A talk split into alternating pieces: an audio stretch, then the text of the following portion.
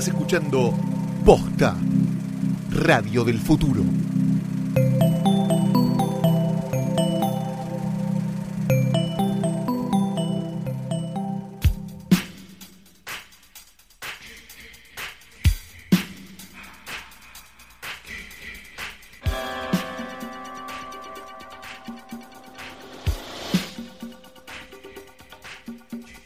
Buenos días, buenas tardes, buenas noches o cuando estén dando play a esta cosa. Mi nombre es el profesor Lambetain Y yo soy Fiorella Sargentino, lo que queda de ella. y esto es Hoy Tras Noche, el único, mejor y más perfecto podcast de ¿Te cine puedes jamás calmar que después me tengo que pelear con la gente por tu culpa? Te peleas vos porque no me dejas Ah. pelear a mí. Qué cosa, qué difícil todo. Yo no tengo problema, ¿eh? en Bueno. pararme de manos contra cualquiera. Hoy tenemos un episodio especial. En dos mínimamente patas, en una especial. sola, en cualquier Yo te voy a ignorar, te voy a ignorar Sí. todo el tiempo que seas peleón. Perfecto. Que es, o sea, todo el tiempo. Todo voy el a hacer tiempo. el podcast hablando sola. Bien, a ver. Tenemos un episodio levemente particular, ¿por qué? Porque vamos a hablar de una película Ajá. que nos gustó, Sí, De todo una- lo que vos digas. Sí, una película nos gustó. de sí. una película de la que tenemos opiniones encontradas. Sí, una, película, que- Que, que a vos te accionó el racismo. Un poquito, es como la rosácea, ¿viste? La frotás sin Pero ese racismo está sale. bien, no pasa nada. ¿no? Y una, o después eh, Y una sobre la que estamos totalmente de acuerdo. Exacto, pero desde el lado del odio, la indignación y casi que nos compramos un bigote y salimos con Feynman a marchar por ahí. Exactamente. Básicamente. Así que vamos a empezar, antes de todo este show que va a durar por lo menos tres horas, vamos a hablar de este escritorio fantástico que Flor trae todas las semanas arrastrando Yo ya no su puedo casa. más, eh, porque ya me dijeron que... No, que- John, hubo una queja muy grande de John Sí. porque le estás dejando una beta cada vez que doblas ahí y metes un 45 con razón me saludó con cara de culo el otro claro, día. Y claro, a mí me Ah, saludó bien, porque sí. pues yo no traigo el escritorio. Claro, es. Pero bueno, trata de tener un cuidado, porque lo, él lo pinta todas las semanas con mucho, con mucho esfuerzo y muchas ganas de que todo esté perfecto. Y la verdad que dijo Sí. que si quieren lo dejemos acá, que nadie se va a dar cuenta Ah, si hay un escritorio de más o no, de todas las cosas que hay, así que tampoco es un problema. Está Bien, acá el escritorio. queda acá el escritorio. Tenemos nuestro bordado de hoy tras noche, precioso. Un beso Siempre. grande Sí. a la oyenta que nos lo hizo con tanto amor y tanta dedicación. Tenemos a Danielito eh, con la camperita en los hombros y la camarita de televisión. Tenemos a Rita Hayward y tenemos a una mujer de color hermosa a la que amamos con locura y pasión llamada Pamela Suzette Greer Su set. o Pam Greer. Bien, Sí, Pam perfecto. Grier, actriz negra de los 70, eh, que empezó su carrera con Roger Corman. Roger Corman, un hombre que le dio primeras oportunidades a un montón de gente. Un siempre, Sofovich del bien, me parece, ¿no? Totalmente, sí. Sí. Que- o sea, le dio un montón de oportunidades a, a mucha gente, siempre y cuando no gastara mucha plata, ¿no? Sería como la... Claro, era la- como- ¿Vos vas a- ¿No vas a gastar plata? No. Bueno, perfecto. Francis Ford Coppola, toma, hacete una película con esta plata, no sé, fíjate, que me dé plata a mí. Sí, eh, directores, eh, actrices, de todo sacó, ¿no? Era como una fábrica de churros, como pa, pa, pra, pra, pra. Exacto, sacaba montones Baratito. de películas, montones de dándole montones de, de oportunidades a directores y demás, de- que, que en general no volvían a trabajar con él, pues después se convertían en buenos directores. Viste que había como una cosa, está la anécdota de quién es de Ron Howard, de uno de esos, que está filmando una película y le dice como, como, este, estoy tratando de acordarme cómo era la estructura. Bogdanovich también me acabo de acordar. Bueno. Bogdanovich Sí, hizo sí, claro. Target, que es Sí, una obra está buena, maestra, bueno claro. además, sí. este, que le dice, le dice, pero Roger, yo no puedo filmar una película así. Le dice, no, vos tenés que filmar una película así para después no tener que volver a filmar una película así nunca más.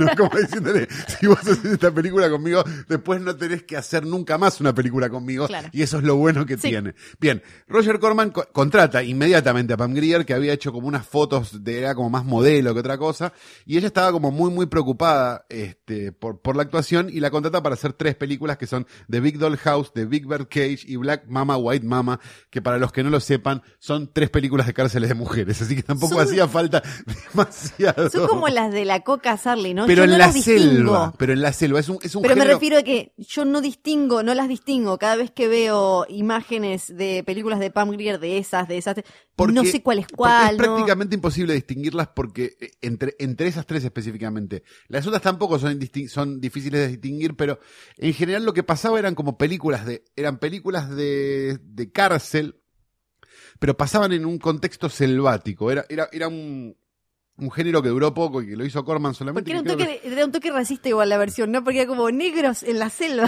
Exacto, era se medio- llama, era un término, eh, como género en sí, tiene muy pocas películas, se llama Booties in the Jungle, que sería algo así como claro, culos negros en el, Sí. en la selva, ¿sí? Sí, sí, Pero bueno, sí. qué sé yo, es así. Este, por suerte deja de trabajar con Corman y pasa a trabajar con Samuel Arkoff de American International Pictures, que como que yo te diga, salió de Sofovich y empezó a trabajar con Hugo Moser, ¿no?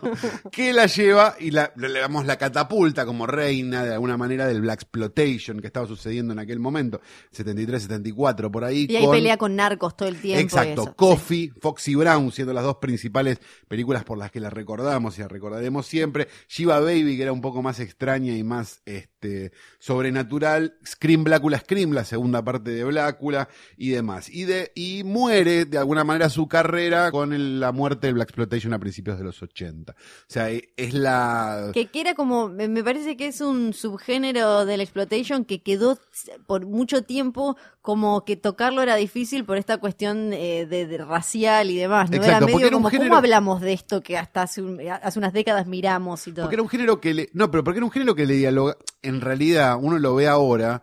Y hay películas que son súper importantes por Digo, pues son películas para negros. Sí, sí, sí, pero digo, y que son importantes, digo, las películas de Van Peebles o, o la primera Shaft, digo, son películas que son que ahora van a importantes. hacer otra Shaft. sí. Exacto, en el medio aparecían estas, estos abortos de la naturaleza que uno los ve hoy y son divertidísimos, porque no lo podés creer lo que tienen puesto, lo que pasa, le- el nivel de, de- de extremismo de la violencia y de las cosas que tenían, que eran muy divertidas, que, que a los negros les gustaban Sí, también. lo que quiero decir es que me parece que durante a- algunos años la industria blanca no supo bien qué hacer con Exacto. esas, porque era Hasta como... los 90, me Sí. parece. Cuando, cuando, me parece que tiene que ver cuando el hombre, eh, con, esto tiene, no, no es una discusión que nosotros tengamos, pero nosotros no tenemos negros, ¿no? Digo, no- entonces no está esa discusión. Sí, sí, sí. Pero digo, cada vez que la cultura blanca abraza la cultura negra, hay un Black Exploitation nuevo. O sea, pasó en los 70 porque los blancos bailaban música disco, que era algo muy similar a, a, a, a- a lo que terminó, digamos, a lo, a lo que se escuchaba, o el funk, digo, o el soul, que se Sí. escuchaba en, la, en las bandas de sonido Black Exploitation.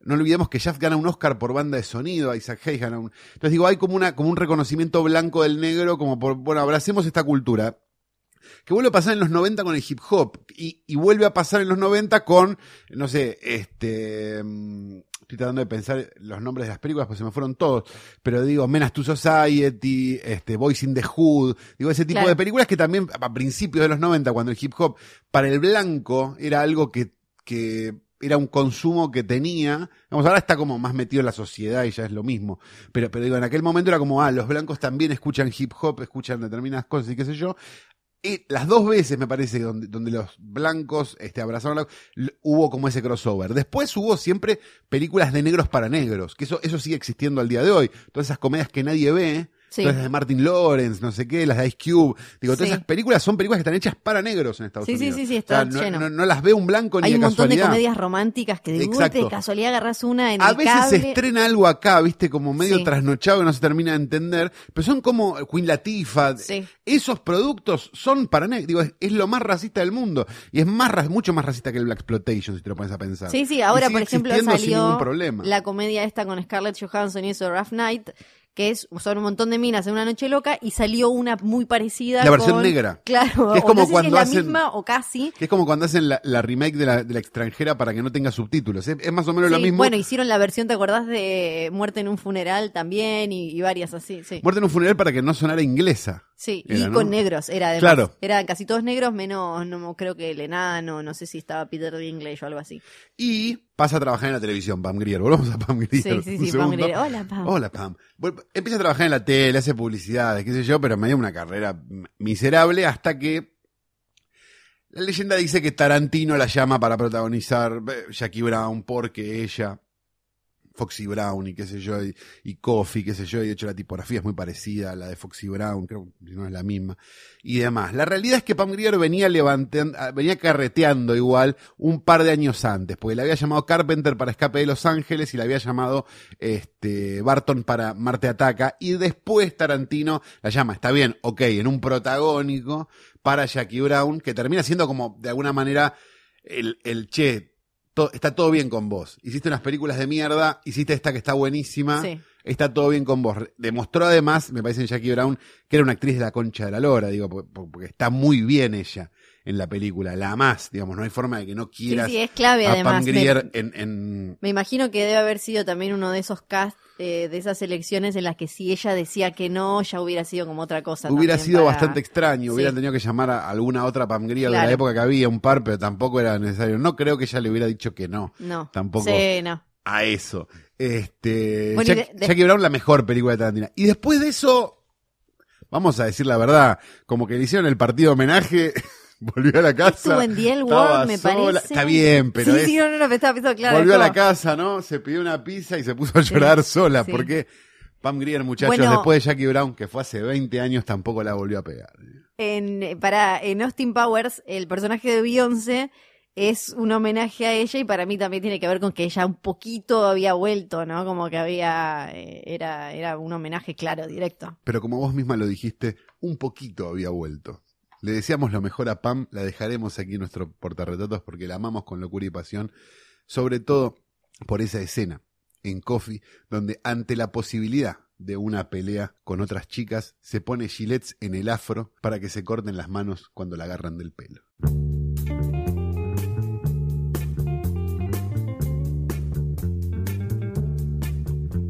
Como el primero de los tres estrenos de la semana, vamos a hablar de la película que nos tiene divididos, que realmente nos tiene en ascuas, nos tiene muy preocupados porque no hemos hablado de esto fuera de acá, como para que Sí. todo esto suceda acá. Pero la verdad es que yo noté en Flor ciertas miradas y cierta, cierto recelo desde que, desde que entré, desde que le dije, che, tenés que ver esto porque no puede ser. No. Está buenísimo. Ah, Este, y la verdad que la estoy, te estoy viendo con cierta distancia, Flor, y me gustaría que hablemos de La Villana, la película nueva de Jung Byung Gil. ¿Cómo, ¿Cómo sabes cómo se pronuncian? ¿Lo googleás? No, no lo cómo? eh, es muy simple. Cuando le- lees en IMDB, Sí. lo último va Ah, adelante. vas ahí, perfecto. Lo último va adelante, porque lo que, Ah. porque los coreanos te, habla, eh, te nombran como si fueras Sargenti Fiorella. Claro, Entonces, si vos lo tenés que occidentalizar un nombre coreano, hay que darlo tenés que usar el último, que es Fabuloso. el nombre, Ajá. adelante, y después los- las, las otras dos cosas que en general tienen un, Bárbaro. un coso que es el apellido. La villana, otra película coreana que me dijeron, no, la tenés que ver, es una obra maestra, ¿Qué? una cosa de locos. La segunda de- de- película de un di- del director de Confession of Murder, que si no la vieron, les recomendaría mucho que la vean. Vamos a, vamos a explicar cómo es el juego este para que la gente entienda.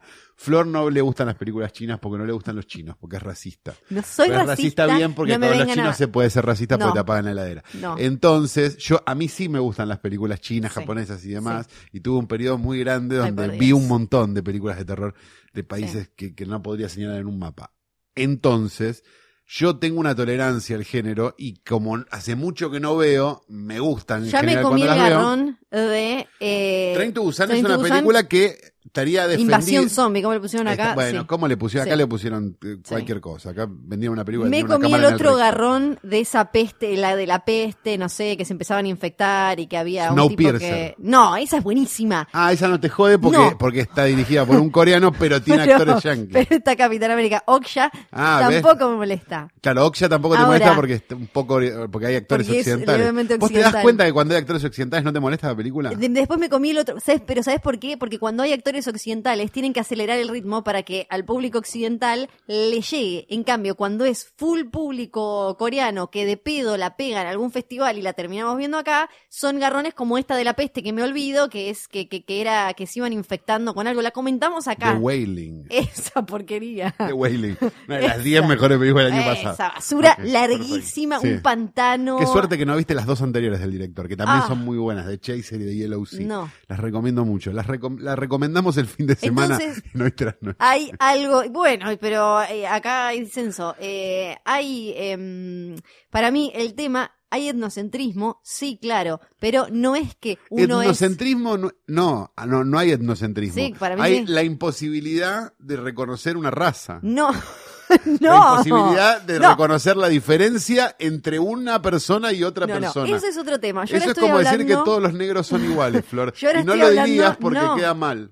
Yo ahora estoy hablando de cómo está, con- de la estructura del guion, de cómo está armada una película para un público y para otro público. Ok. Para mí, las películas eh, de directores, eh, en este caso coreanos, que se van a Hollywood, como le pasa a los latinos o cualquiera, que tienen que acomodarla a Hollywood, son una cosa. En cambio, cuando son ellos puramente ellos para su público y demás, claramente eh, tienen más su marca. Esa marca, en este caso en particular, Yo las, estas que vi de género, de terror, coreanas, me parecieron como que te, te arrastran por un valle de desolación. A ver, hay una cosa que yo voy a ceder, que es que sí, el ritmo es otro y que hay costumbres orientales a las que uno se tiene que acostumbrar, como seguramente los orientales se acostumbran a las costumbres Sí, sí. americanas. Lo que digo es, o sea, sí, tienen una estructura donde cada tanto hay una escena de sentir. Estamos de acuerdo, sí, pasa siempre, es parte de la lógica del género, como es parte de la lógica del género ir a ver una película de superhéroes y que no termine. ¿No? Bueno, claro, No tenga esa, final. Bueno, es lo mismo. esa telenovela, por ejemplo, que le meten en el medio Correcto. a estos tres casos en los de, que, que son de, de, lo- de los últimos meses, que le, que le meten que, que se... eh, hay muchas novelas coreanas, Sí. incluso las puedes ver en, en Sí, exacto. Netflix y demás. Para mí acostumbrarme a eso es como el caballo de Atreyu acostumbrándose a que lo chupe la arena movediza de eh, la tristeza en la historia sin fin. Es, eh, ojalá, me la paso pensando, ojalá me muera ahora mismo. Ojalá me parta un rayo, se abra el edificio y solo muera yo. Independientemente de todo esto que le pasa a Flor, Sí. que tiene que ver más como con una depresión que viene arrastrando hace muchos años y que no se quiere tratar, quiero decir, como consumidor de este tipo de películas, está bueno, porque cada uno se defiende y listo, o sea, hagámoslo así, este, que es una película que no podés entender cómo está filmada. Y eso me lo tenés que reconocer. Sí, no, no, Los primeros 15 minutos de la película, que son básicamente el video de Smack My Bitch Up de Prodigy, pero a las chapas, Para, y para matando que- gente, me parece que como mínimo uno, para el que tiene menos dice, de, de 40 años es como la, la, la escena de el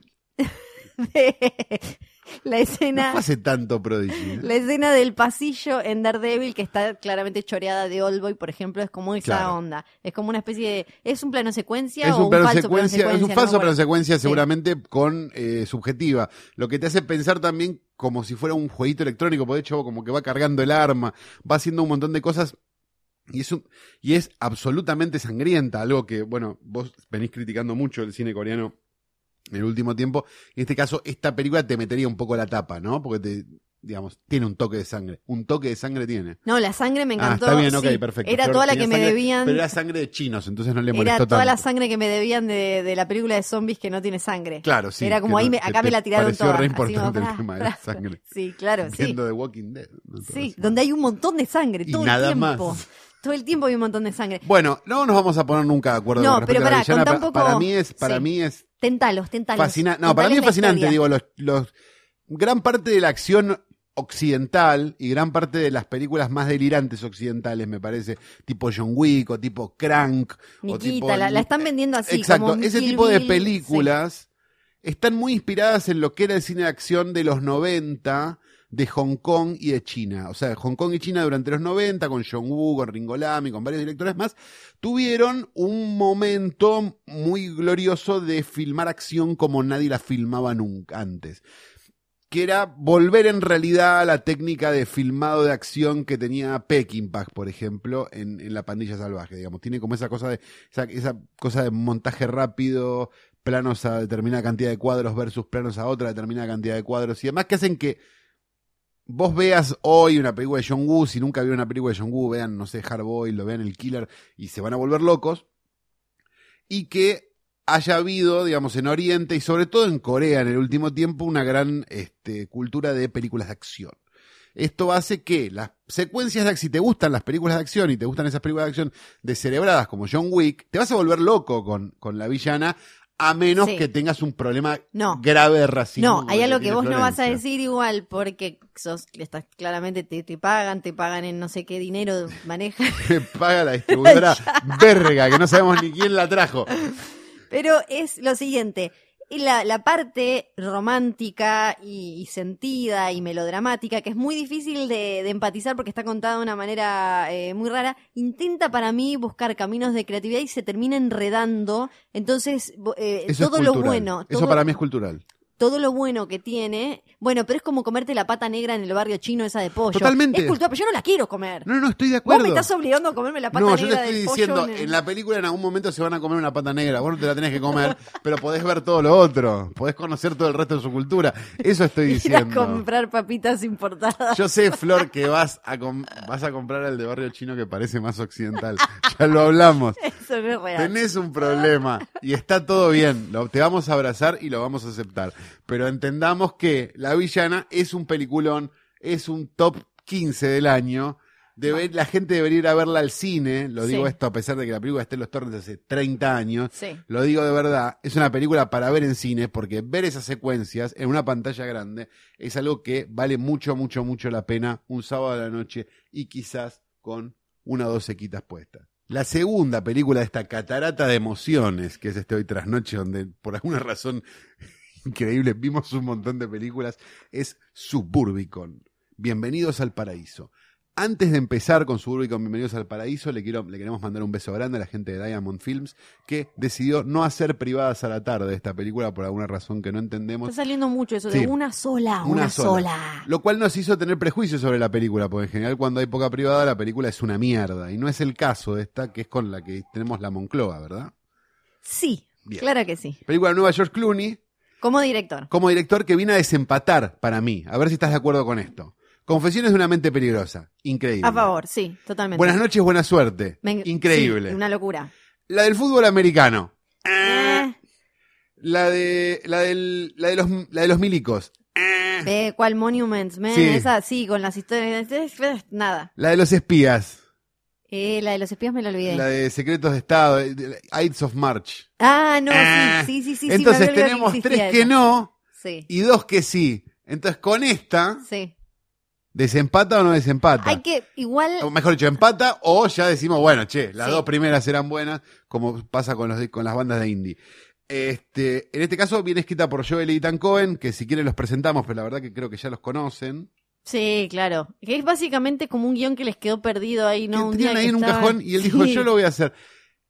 Está buenísima la película. Sí, sí, a mí me gustó. Hay, bueno, ahora vamos a eh, seguramente a llegar a eso. Hay algo que creo que le agregó Clooney para darle un toque de medio de coyuntura y qué sé yo, que me parece que es lo que quizás desvía un poco la atención. Pero igual sí, igual me parece, lo que iba a decir es sobre la filmografía de Clooney. Estamos hablando de un actor director que me parece que está un poquito sobre la media, entonces le pedimos No, más vale, claro, O sea, claro. las Es como si le pidiéramos a Ben Affleck.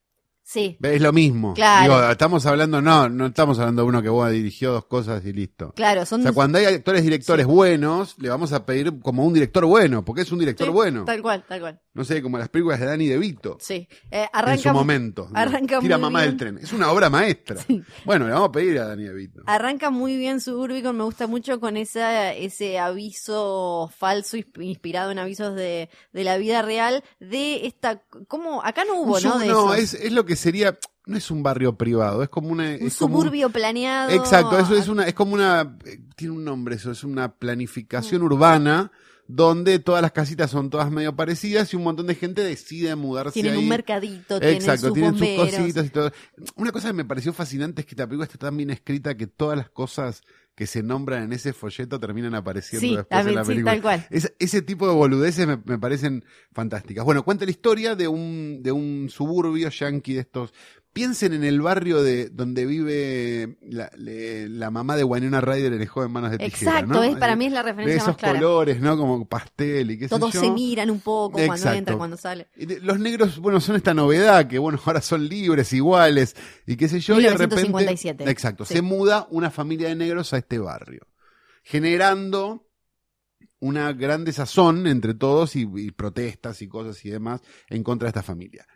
¿Qué es lo que pasa? En paralelo a esta situación que está pasando con estos negros, dentro de la casa de una familia se empiezan a, a coser habas, digamos, y empieza a haber como una intri- un intríngulis policial comandado por dos personajes que después descubriremos, no sé si spoileamos o no spoileamos. Ah, no. Eh, Para mí no hace falta. exacto, que empieza a complicarse más de la cuenta. Todo esto mientras el resto de los vecinos, este... Algo muy Cohen que es, hay, hay algo policial, un crimen o algo, con un montón de personajes torpes Exacto. que vos vas viendo cómo se les van viniendo encima las cagadas que se Fargo. mandaron. O sea, la idea Sí, es, es hay eso. alguien que quiere hacer algo que le parece que es hacer un, dos, tres, y en realidad se le complica muchísimo porque no está capacitado ni, de- ni para hacer un.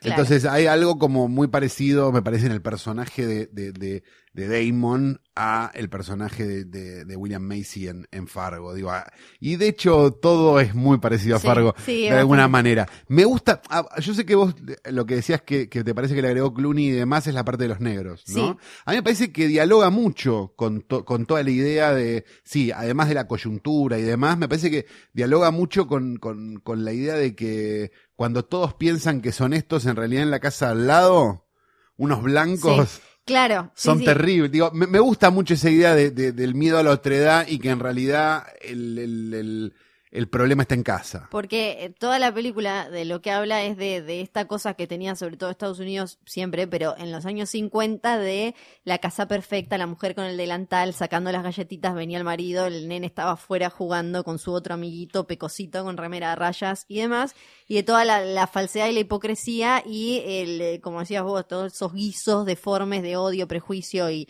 y mentiras que había detrás. A mí me parece que el- esto que, que creo que él al- o, o lo agregó o algo cambió, que está inspirado en un caso de la vida real de una familia que se mudó a un lugar similar y, de- y fueron hostigados y demás. El tema es que me parece que está como en otro tono. A mí me interesa y me parece que, que queda súper bien con el tema, como decís vos, esto de el miedo a los otros y lo fácil que era culpar y cómo esa familia no estaba haciendo nada y la familia de blancos era un desastre, pero quedaba manchado el otro, pero después intentó darle como una cosa un poco más dulce, sobre todo en la relación con los nenes y eso, que me parece que el guion iba más para un lado más ácido y oscuro. Sí, y no termina de tener demasiado hilaje entre una cosa y la otra. Yo Sí. siempre estuve como toda la película esperando que... Algo que, que los uniera. Y en realidad los une una boludez Sí. más como zonal, te diría que, que otra cosa. Este, y, y- y ese final, qué sé yo, pero, pero no mucho más. Este, de todas maneras, me, me, me, me gusta. O sea, me parece una película muy divertida. Me parece que podría ser una película de los Cohen, ¿no? Digo, Pero hay los algo. Coen tienen este problemita de que les dicen que no filman negros, ¿viste? Ya que estamos hoy muy ah, es de- verdad, no filman Que negros. me- también me llamó la atención eso justo después Capaz porque de no lo son de... negros. Capa- No, no. eh, justo después de lo de Oscar, eh, Oscar So White y Sí. todo, cuando ar- arrancaron con todo eso, uno de los que cayeron en la volteada, que estaban presentando justo por esa época, mm, eh, eh, Ave César, ¿cómo es que se llamó acá? Sí, Ave César, ¿sí? César, sí. Hail César, eh, les decían mucho, ustedes no trabajan con negros. Entonces me, me- me llamó la atención después que saliera una película con un guion de ellos en la que aparentemente Clooney le agregó más negros. Me parece que hay una, me parece que con todo esto de la correc- todo esto de la corrección Sí. política está teniendo un problema muy grave, que es que están saliendo a correr por izquierda cosas que no no son Sí. posibles. Pa- para mí pero no. porque, porque hay, hay una noción de narrativa histórica que dice escribí sobre lo que sabes. ¿No? Entonces digo, ¿por qué los Cohen, que son blancos, habrían de filmar algo sobre negros? Para mí el problema Sería mucho más Sí, racista tal que cual. los Cohen filmen algo sobre. Exacto. Que, este, que, que no lo hagan. El problema, lo, o sea, para mí ahí donde estaba el tumor, donde está todavía el tumor en Hollywood que hay que mirar es por qué los directores negros no tienen espacio y por qué las películas negras no consiguen financiación como las blancas. Ese es el debate, no decirle a Sofía Coppola y a los Porque Cohen Hollywood que es un cuenten historias de dinosaurio muerto, Es sino porque no hay tan decadente. ¿Por qué hay como una Ava DuVernay y un Ryan Coogler, por ejemplo? Hay dos que ahora, ¿no? Está bien, y hay, hay un Jordan Peele, hay un montón de cosas, pero ¿sabes qué? Tienen que hacer una película chica antes para que después le hagan una película grande. Y te digo una cosa, me parece que esa película chica que hacen es mucho más interesante que la grande que terminan Sí, haciendo claro. después. Entonces hay un punto donde yo... Lo- como, pasa con los blancos. yo- exacto, o las mujeres, Sí. digo, yo en algún punto celebro que Hollywood sea este dinosaurio decadente muriendo delante nuestro, con el que él me tocó el culo, no sé qué, y que en un momento ya se cojan todos y se mueran todos contra todos, y, eso, y de eso salga una cosa nueva. Me parece que va a ser espectacular. Sí. Digo, como, como, como, digo, como ya no importa la, con la televisión, ¿dónde están los 20 puntos de la televisión? Y los 20 puntos de la televisión están en internet, maestro. Bueno, lo mismo va a pasar, me parece, con las películas. Y esto va a generar películas mejores, a mi modesto entender, que me gustan más las películas de 3 millones de dólares que las de 300. Sí, perfecto. Dicho esto, solo George Clooney puede hacer una película de presupuesto medio hoy, Sí, que es esta. Sí, claro. ¿no? Puede ser una película de cuánto? Sí, no, porque aparte 20, 30 millones de tienen dólares. esas cosas que en el elenco está Oscar Isaac, que ya trabajó con los Cohen, está Julian Moore, eh, que ahora me acuerdo de los más conocidos. Sí. Y mm, esas cosas pasan cuando también, cuando los tipos son amigos y eso. Después Julian Moore hizo toda la guita con Kingsman 2 y a, a- acá a, Clooney le debe haber laburado por mucho menos. Y así. Me gusta mucho eso, digamos. Me gusta, esto también, por eso también me gustó mucho la película, porque hay como una cosa de, ah, es una película de presupuesto medio. Sí, Ah, es una película que, se, que de estas podría haber un montón, pero no hay ninguna. Entonces, cuando hay una, hay que irla a ver y hay que generarle interés también, a pesar de que, digo, esta está buena. Pero incluso siendo una mierda, habría que irla a ver como para, che, están buenas estas películas de presupuesto medio. los diálogos, está llena de buenos diálogos. Buenos diálogos, muy de los Cohen, muy esa Sí. cosa de, de fijar un término, repetirlo, repetirlo, repetirlo hasta Sí. que te reís. Tienen como esas cosas que, y, y es además una comedia negrísima, esto aclarémoslo, creo que nunca lo dijimos, o en ningún momento lo dijimos. Sí, es no, una dijimos comedia. como Fargo, es una comedia negra policial, sí, Exacto. claramente. Porque Y- tiene como todo un intríngulis y una cosa, pero te estás cagando de Y risa. Me gustó, eh, tiene un nenito también que es central, es el hijo de, de Matt Damon, que está súper bien, y un poco que nosotros también vemos todo esto como de la A mano. de él. Claro, de él que no entiende por qué no lo dejan juntarse con el nene negro, no entiende por qué no sé qué, y va viendo toda esta caca que se desarrolla en su propia casa, mientras afuera es todo este delirio contra los negros. Me parece que eso también es súper interesante. Así que decíamos, y decimos, y diríamos, Suburbicon, Bienvenidos al Paraíso, peliculón, de lo mejorcito del año, no sé en dónde entrará. Top pero 20 puede ser. Top 20 puede ser, es una linda película. Es una muy, muy linda que, película. que le pegaron afuera, ¿viste? Venía como con, era de esas que la dieron en festivales, le pegaron y después eh, la empezó a ver gente críticos y demás diciendo, "Ay, no está tan mala como pero ahí hay primeros". algo donde también me parece que, que también tiene que ver con el- la coyuntura, porque la idea de que Clooney, Clooney la puede estrenar solo esta película, Sí, ¿no? Y él la puede hacer y demás, pero había que, tenía que tener una validación, ¿no? De llevarla a Venecia o de llevarla a algún lado. Es muy raro que una película de este porte, con estos, estas credenciales, tenga que ir a buscar un aval, ¿no? De prestigio, si se quiere, a Venecia o a lo que sea. Me- me- me resultó extraño cuando, cuando la vi. No digo que, que esté mal que vaya a Venecia, me parece bárbaro que vaya a Venecia esta película, pero digo, hay algo raro también de eso. Me parece que hay como una especie de, de cuestión de, de, de- de, bueno, ¿cómo vamos a hacer con esto? ¿Viste? Este negocio, Sí. ¿cómo es exactamente? ¿Quién lo paga? ¿Cómo lo solucionamos? Y no sé qué. Así que vayan a ver películas de presupuesto medio, que son en general las películas de las que nos acordamos hoy, 40 años después. Y la tercera película de la que más, más, más, más, más, más estamos de acuerdo, es una película que llegó a nuestros mails y tuvimos el mal tino de darle play. Yo no lo Porque puedo creer, Podríamos no, puedo creer. haberle dado play Sí. y estar viviendo en la ignorancia y habernos preguntado, che, ¿qué es ese afiche raro y nada más? sí. Y no haber entrado acá. Yo sinceramente me siento casi como cuando terminé de ver a Serbian Film. Es como la Pero no por la- tentación. Pero en este caso soy yo el nene. No, estaba todo mal de entrada igual. Sí, estaba todo mal de entrada. Uno veía el afiche, la elección tipográfica y Sí. decía, esto es como una de Mentasti, pero hecha por otro. Sí, y nos preguntábamos por qué alguien querría hacer una película de Mentasti. Claro, porque hay películas que nos parecen claramente malas, pero uno las entiende. Exacto. Entiende de dónde vienen, a dónde quieren ir, para qué. ¿Y por, qué, me estoy sentando a ver esto? O sea, me estoy sentando a ver esto a sabiendas de lo que está pasando. Y está esta. Soy tu karma. No dimos el nombre hasta ahora. Soy tu karma, dirigida por Who. Sí, sí, por alguien que no solo no puso su nombre, sino que Es director de publicidad. en las fotos se tapa la cara, en las únicas fotos que hay, y en la nota más oficial que encontré que está en Telam, lo único que dice es que trabajó previamente en publicidad. Trabajó previamente en y publicidad. que Who. prefería guardar su nombre. Prefería guardar su nombre, un personaje que, según me dijeron en el mundo publicitario, también aparece enmascarado en lugares y demás, como que quiere darse un halo de misterio. Yo le diría que después de haber hecho esta película, mande con máscara al colegio a sus hijos, porque la verdad que no se puede creer el nivel de vergüenza que maneja Soy tu karma. Están Guillermo Toledo, Willy Toledo, un español que aparentemente es famoso por algo. No, No, tengo la menor idea. la verdad es que Creo estoy que es cantante, no quiero La jugar. verdad que estoy bastante cansada igual de me ponen un gallego en la película nacional para hacerla para hacerla internacional y Sí, pero porque ni siquiera ¿Quién es coproducción, me parece. No sé si es coproducción. Pero está la pasando con un montón como ponemos un chileno acá y un colombiano Sí. y un español y la vendemos. Cla- claro, bueno, acá Hagámoslo está, panregional. inexplicablemente está este señor. Ana María Orozco, Betty la Fea. Sí, Sí. Betty la Fea fue hace 14 años, Sí. ¿eh? les avisamos sea, que, ya no también es hizo novelas acá, no me acuerdo. Liz Solari, Sí. Florencia Peña, al salto por un bizcocho, Gino Reni, Luisa Culio. Luisa Culioc y gran elenco, porque Boyolmi. Sí.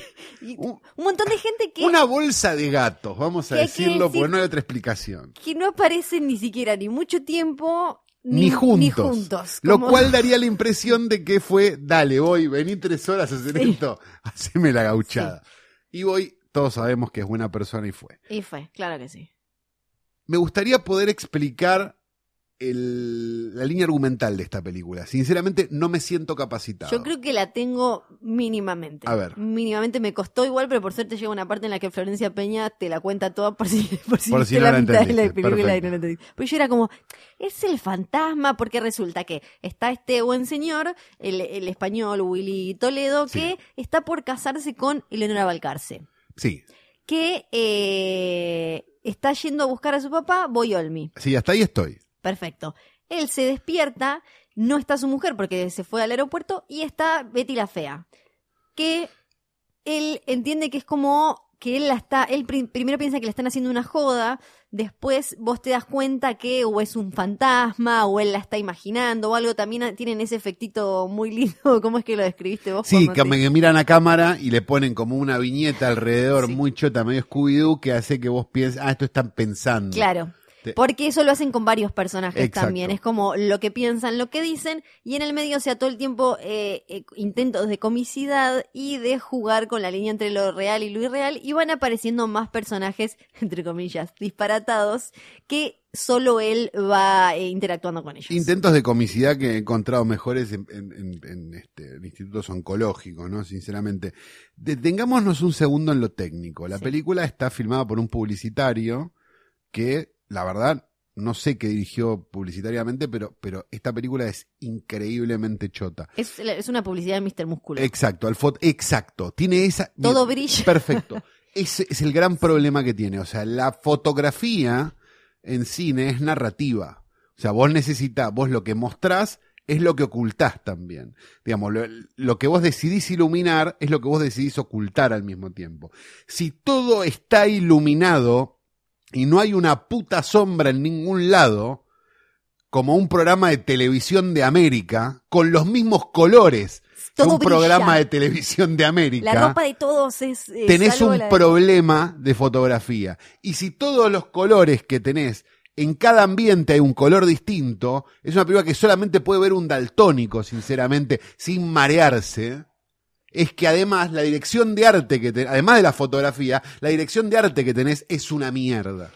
Resulta, entonces... Perdón, pero ¿por Sí, qué estoy sí. tan indignado? No, lo digo en serio. Me parece la película más peligrosa de los últimos 20 años. ¿Sabes por qué? Porque esta película le da la razón a Feynman. Cuando dicen, para esta mierda, la plata de los jubilados. Bueno, esta película le da la, te pone del lado de Feynman. Y si esta, cualquier cosa que me ponga del lado de Feynman, me pone como estoy ahora. Porque aparece, decís vos, el, el loguito del Inca. Exacto, esta película la pagó el Inca en algún porcentaje, de alguna forma, no tengo la menor el idea. café, aunque sea. No sé, algo de plata Sí. le puso el Inca. Entonces, si esta película le puso, el- le puso plata el Inca, sinceramente, estamos en problemas. Sí, sí, bueno, Porque yo estoy, yo te puedo entender cualquier remake de los jóvenes viejos que se estrenen en el Gomón, como hay cinco por semana. Viste que Peña dijo que el nuevo cine argentino Sí. se dedica a hacer remakes de los jóvenes viejos, y es cierto. Gente traumada en departamentos hablando, pero hecha por- con amor al cine. Yo te la banco, me importa un carajo si metió 50 espectadores y salió tan. No me importa, no estoy hablando de eso. Esta mierda que quiere ser un, éxito comercial y es imposible Sí. que sea otra cosa que una mierda. Por desgracia no existe más el fílmico porque si no habría que hacerla peines como se hacía con las películas. No puedo creer que exista. Y no puedo creer que el Inca le haya puesto plata. A mí lo, lo que me intriga Perdón. es cómo va pasando Me filtros voy a mi casa. y cómo eh, estos actores, cómo terminan ¿Nadie la vio montada esta película? Claro, ¿Nadie la pero vio entera? Porque la sacando- entera y decís, che, no, Yo pensaba... enterrémosla en un pozo. Muchas veces los actores después se arrepienten, ¿no? De la película en la que le dijeron, dijeron sí porque la ven montada por un montón de cosas. Ahora, en esta, el guion ya, los diálogos son irrisorios, pero no por el, no en el buen sentido. Después, la trama es súper arriesgada porque, eh, ahora les voy a explicar un poquito más de, de, de- de qué se trata, pero claramente no, no había un detrás, bueno, esto lo vamos a hacer de tal manera. ¿Por qué digo arriesgada? Porque el concepto ya es complicadísimo de, para una película comercial así nacional, de explicárselo, por ejemplo, no sé, a mi abuela o a, o a cualquiera. Está este Willy Toledo que es una encarnación de un La vamos a ser... spoilear, ¿no? La voy a spoilear.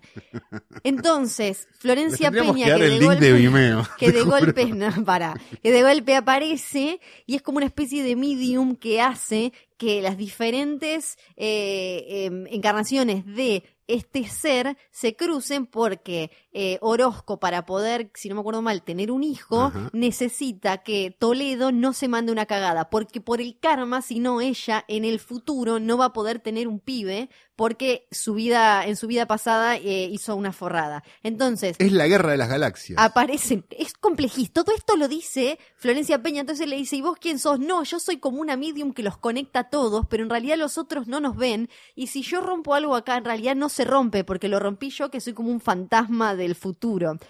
Y la película termina, eh, voy a explicarla, termina con una escena en el futuro. O sea, para que piensen como lo Me arriesgada. imagino muy bien es. armada, ¿no? La escena del futuro. Impresionante. Entonces, lo que yo digo es, cuando ellos te llega el guion, son Sí. estos, estos actores de renombre que muchos actúan en cosas que están súper Sí. bien.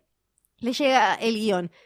Se los vendieron de otra forma, les dijeron que iba a haber, eh, que tenía una, el, el director tenía una visión, les dijo, no, No, esta para mí les dijeron eso, son dos días y fueron. todo es un, todo es en un country, esta escena que yo les digo, donde Florencia Peña explica todo, están en Entonces el en un pasto, country que, como- con un country que además con una visión, este, me, me animaría a decir casi racista de los countries, porque, porque no se ve como un country, se ve como una casa de vacaciones de esas con los muebles de la abuela, ¿no? Digo, Sí, no, no sí, parece sí. una casa de un country, ni en pedo en los interiores. O sea, está toda mal hecha, es, es muy, muy increíble lo mal hecha que está. A mí me, te digo algo, con, con total sinceridad y con mucho amor voy a decir esto. Yo estuve en el rodaje de varias películas. Vos te das cuenta cuando una película es mala, ¿eh?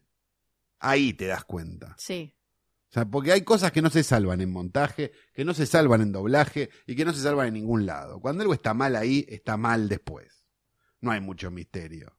Sí. O sea, y esta gente es gente que tiene una experiencia con esto. No sé si será que justo este director publicitario dirigió a todos ellos en publicidades de yogures y le hicieron el favor. No tengo la menor idea cuál es la carrera de. Who, no sé quién es. No, si me lo cruzo en la calle no lo reconozco porque tiene la cara tapada en las fotos. Pero la verdad es que me parece una aberración Sí. que Es, exista esta película. Es como, yo pensaba, primero que vería un documental de 20 minutos sobre a ver cómo terminó siendo esta película. No, no, un making de esto Sí, sí. es la mejor película del año. El problema es esto. Es como, ni siquiera llega a ser divertida en el sentido de un buen día. no, de no, no, no, no, es trágica, es trágica. Claro, es, eh, te, te, te deprime, te deprime, soy tu karma. Es una absoluta depresión. Nunca pensé que iba a decir esto, pero hay películas que mejor no existan.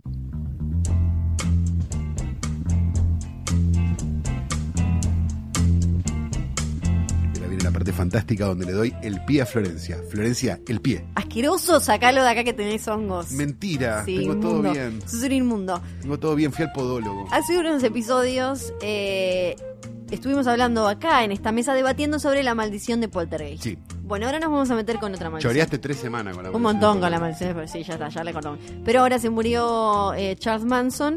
Entonces, Adiós, Charles. sí, eh, aprovechamos para hablar de otra maldición y vamos a juzgar también acá. Y vamos, a mí lo que más me interesa es ver cómo se van armando estas ideas de tal película está maldita o no. Como. A veces parece que es todo lo mismo y yo creo que no, pero acá la gracia es que entre todos eh, saquemos alguna conclusión. Sí, ¿De entre qué todos y película? Bebe Sanso. Lo tengo que nombrar una Sí, vez por es capítulo. verdad, ya lo tenés razón. No estoy nombrando ni enanos ni gente llena de mierda, pero lo nombro a Bebe Sanso porque siempre hay que nombrarlo en esta parte donde se habla de películas viejas que él vio en el estreno. ¿no? ¿De qué película estoy hablando? De El bebé de Rosemary. Por eso el link con Charles Manson, una de las grandes películas de la historia del cine que se considera malditas por un montón de cosas que sucedieron después. Sí. Entre ellas, el asesinato de Sharon Tate, la esposa del director Roman Polanski. Una maldición, me animaría a decir, con el diario del lunes, ¿no? La de la, la del bebé Romarí, en el Sí. fondo. Porque es como, sí, Para está mí, bien, pero ¿qué tiene Acá, que ver? para mí acá eh, lo, lo interesante, además, es ver cómo, por un lado, ahora les voy a contar los ítems Flor nos va a contar que todo hoy. sí, que están eh, a favor de esta teoría. Con lo de Poltergeist, ya años 80 y demás, me parece que hay una construcción más desde la cultura pop presionando y poniéndole una backstory, una historia detrás a una película para que sea un poco más interesante de cosas que en realidad fueron eh, casualidades trágicas. Exacto. Acá Y- hay otra cosa. Y rumores de una enana de mierda, como era Zelda Rubinstein. Sí, claro que sí. Ahora Acá sí. en el bebé de Rosmarie, cuando vos vas viendo, en realidad habla de un clima de época y creo que es mucho más realista lo de la maldición en el bebé de Rosmarie que en Poltergeist, por más que es mucho el folclore de la de Poltergeist y, todo lo, lo que le pasó, es como mucho más ganchero y demás. En el bebé de Rosmarie creo que sí tiene un tipo de maldición, pero que tiene que ver con el clima de época cuando salió social, no solo en la, en la industria del cine, que resultó en todas. O sea, creo que ahí sí la película hizo que pasaran varias de estas cacas. Bien. Empezamos con William Castle. William Castle, un productor, acá ya algún día lo hemos mencionado. El mejor vendedor de películas de la historia, no un productor mediano, un pésimo director. Eh, Sería exactamente. ese el- más o menos el Ah, parámetro. por ahí William iba William Castle que eh, participó de El bebé de Rosemary, incluso aparece. Es la única buena de William Castle prácticamente. Como que la hizo de casualidad. Sí, él quería, él lo que quería con esta, siempre hizo películas consideradas como mm, eh, clase B, se podría decir como Ni no, no- siquiera, me parece que eran más como las, las que salen a la sombra de la otra, que nunca me sale el nombre. eh, ah, no. sí, eh, no, No, eh, sí, esta, eh, sí, ahora ya creo que, que lo sale, hemos que comentado. sale una de, no sé, sale este Jurassic Park y Corman hace. Carnosaurus Park y la saca en video. Bueno, Básicamente eran como cosas, películas eh, no tan caras que se colgaban de la teta de alguien de exacto, algún tema homicida de con algo. psicosis, ese tipo de cosas. Exacto. Y entonces, bueno, él aparece en la película, es el, el que la apura ella cuando está en la cabina, y él lo que quería y con- lo que esperaba con el bebé de Rosemary es dar ese saltito para tener algo de prestigio y no ser el, el señor este, el viejo que vende la- la- las películas pedorras.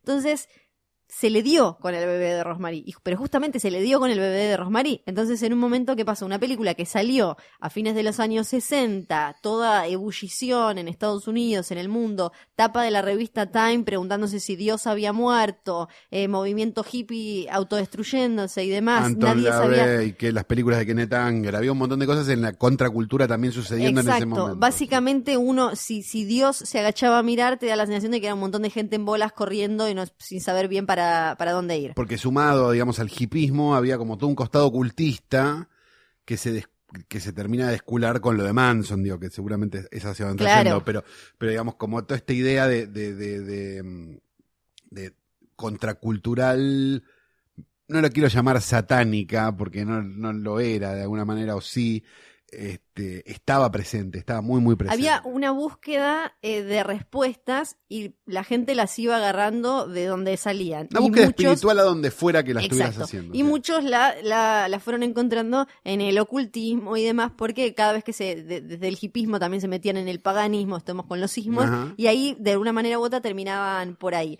Entonces, ¿qué pasó? Una gallina terminaba muerta seguro. Eh, no, bueno, claro. Es así. Eh, sale el bebé de Rosemary, plantea esto que era básicamente, bueno, ¿y si Dios no solo es que se murió, sino que ganó el demonio y el demonio está entre nosotros y se viene como un Jesús eh, del mal. Eso puso el bebé de Rosmarie, se generó un bardo eh, internacional, obviamente tocó fibras eh, súper sensibles y demás, y los loquitos religiosos claramente se, las se la agarraron con los La que habían película. participado, porque era como ustedes trajeron el mal al mundo contando esta historia, abrieron las puertas del infierno y demás. A William Castle en un momento le llegaban... Cuando había habido por lo menos 300.000 películas iguales, pero no había tenido ese éxito, ¿no? Claro, esta, esta fue un éxito internacional. Ya la novela, ahora vamos a hablar un poquito más, eh, también había sido bestseller, todo el mundo le había Ah, Levin, loas. Exactamente. ¿Y eh, qué pasó? En un momento, eh, William Castle llegó a recibir 50 cartas con amenazas de muerte por día. Entonces él se empezó a volver loco, O ya eso grande. dijo William Castle también. sí, ¿no? sí. Vamos Pero, a decirlo, porque, pero porque él igual dice cosas muy interesantes. para, quiero, no, no quiero. William mentir. Castle, el hombre que, ya lo contamos, este, dibujó unas esvásticas en la puerta de un cine para decir que le habían atacado unos grupos neonazis Déjame a su soñar. película y metió mil espectadores más, ¿no?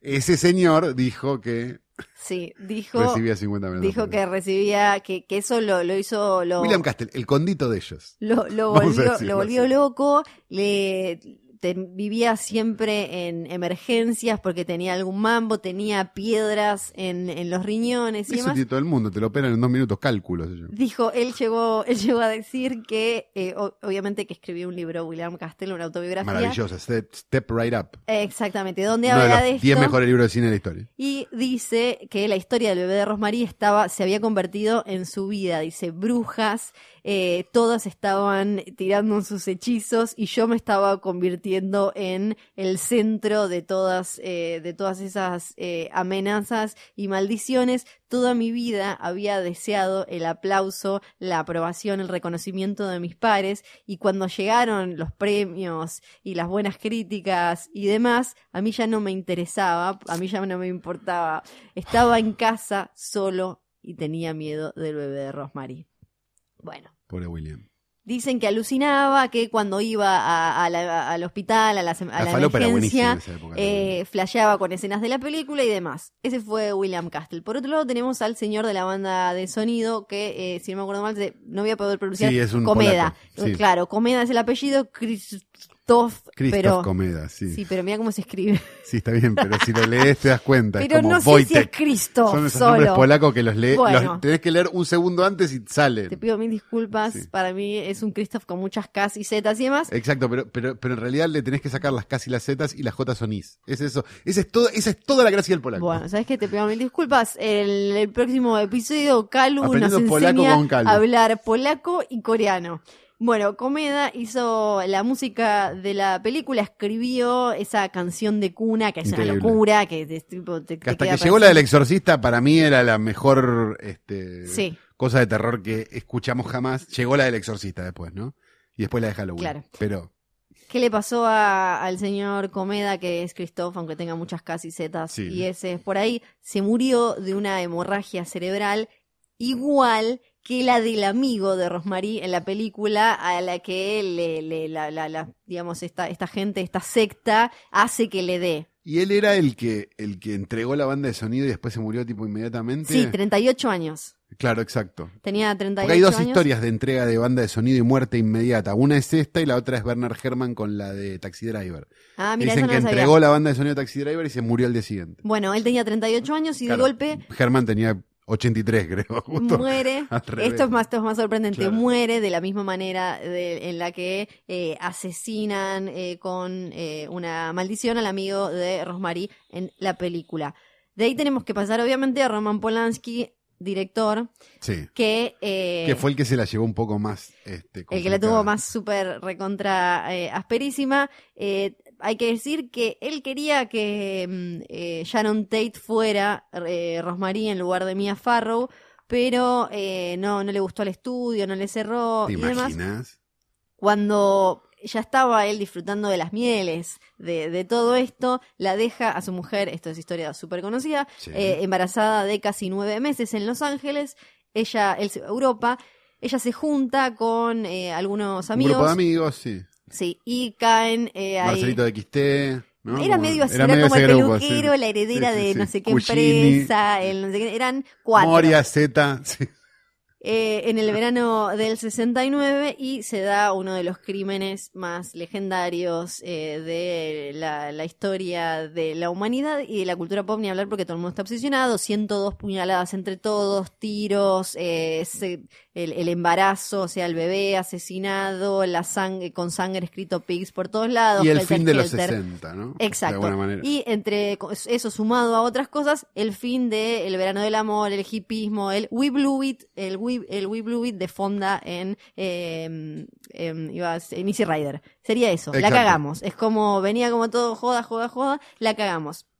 Él dice, Polanski, que cuando se despide de ella para viajar a Europa, por un momento se le cruzó, nunca más la voy a volver a ver, como una especie de... Pero porque capaz la estaba dejando, ¿no, Roma? Sí, era como ya tenía una de 13 Claro, preparada. ya- ya era grande.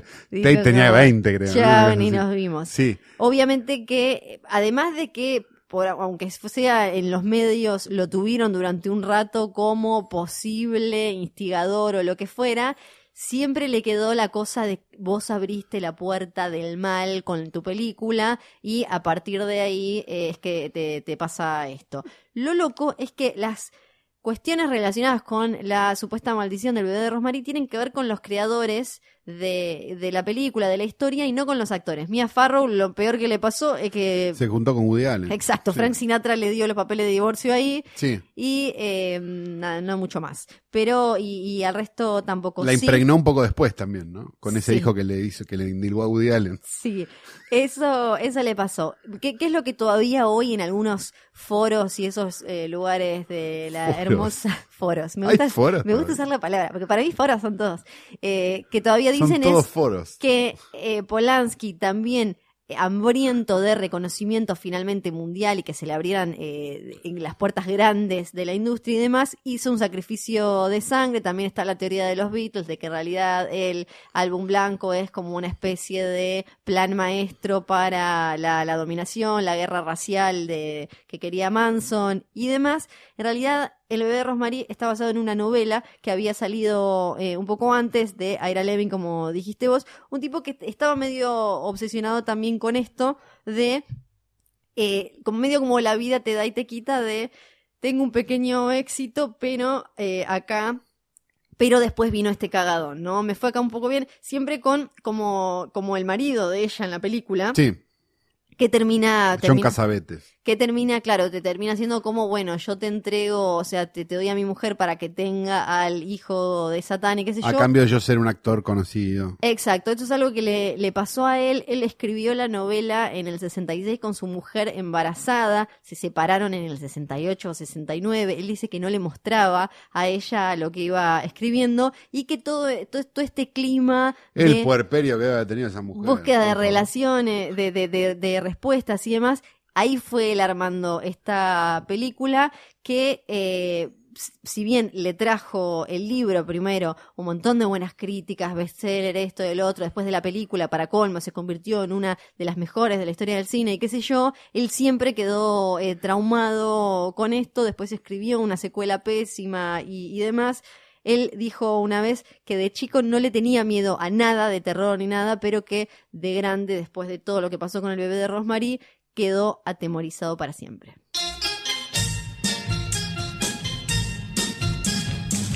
Y para cerrar este hoy tras noche, o mejor dicho, antes de cerrar este hoy tras noche, vamos a hablar de una película que ustedes pueden buscar por ahí, porque se va a estrenar el día que el peronismo se rearme.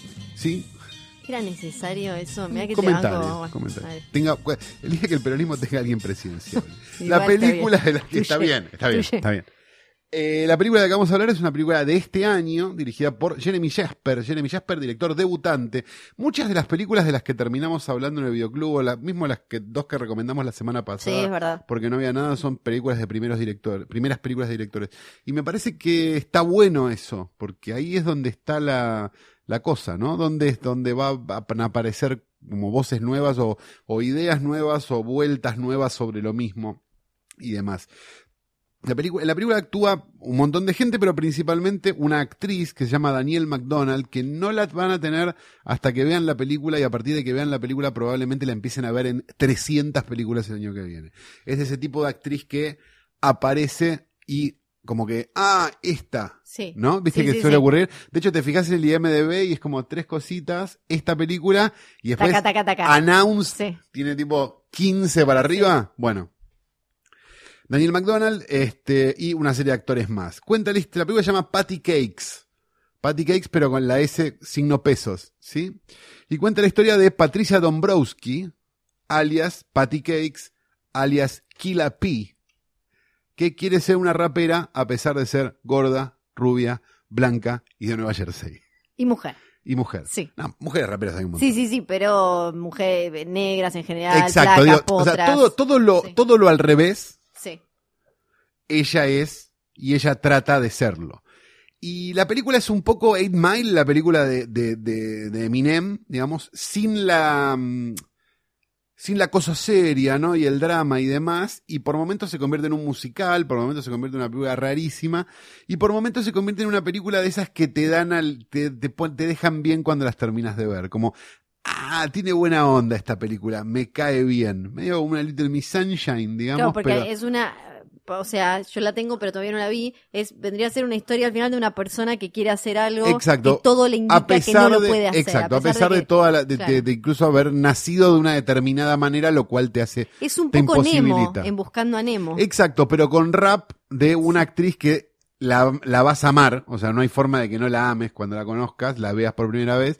Y la verdad que vale mucho la pena, me pareció como una película de esas chiquitas, posibles, lindas y, y, y para pasar un buen rato. Así que si no la vieron, Patty Cakes vale mucho la pena, una película que no se va a estrenar jamás. Pero sí se estrenó La mierda de Soy tu karma. Perdón, pero me quedé hace dos bloques. Soltar, Calo.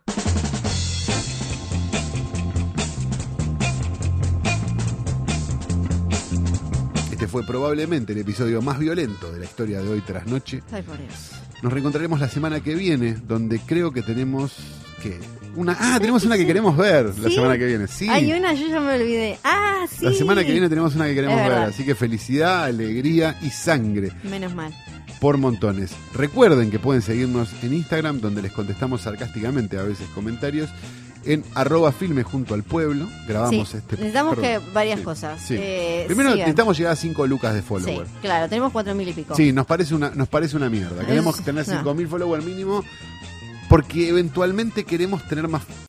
Expliquemos el plan. A ver, sea, dale. Queremos tener más followers que posta. No y lo cuando que tengamos más así. followers que posta, comprar posta y cerrarlo. Sí. Y que se llame Hoy tras Noche. Es medio como Tinelli lo que hace, ¿no? Con claro, todo, como que es una onda Cristóbal López, Claro. pero con podcast. Sí.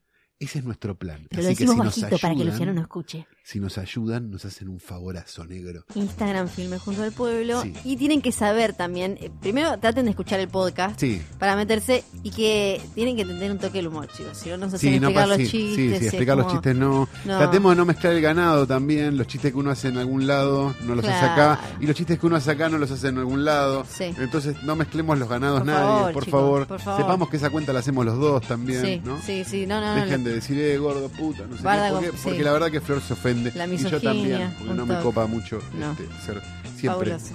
el gordo puto. Bien, este, grabamos este programa en Radio en Casa, radioencasa.com, un lugar realmente, yo no se me ocurre cómo explicarlo más que el Palacio de Buckingham de los podcasts. Es increíble. Es A mí me dijeron que Mirta, Es vino el la producción de Mirta a ver Es si no el pueden filmar acá en la nueva temporada. Viste que ya está, eh, ya firmó para el año que viene, Mirta. Exacto. Ahí me dijeron, me dijeron que vino el company de ahora para ver si no la podían hacer acá directamente, de lo genial y maravilloso que es este lugar. Exacto, y bueno, y Company quedó deslumbrado con John, ¿no? Y su capacidad de este poder decorar las cosas y de Nico, que este, bueno, vamos a decir la verdad, ya están por blanquear.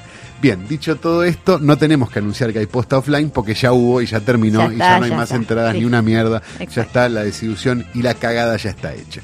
Así que, dicho todo esto, nos encontraremos la semana que viene con este programa maravilloso que se llama Hoy tras noche.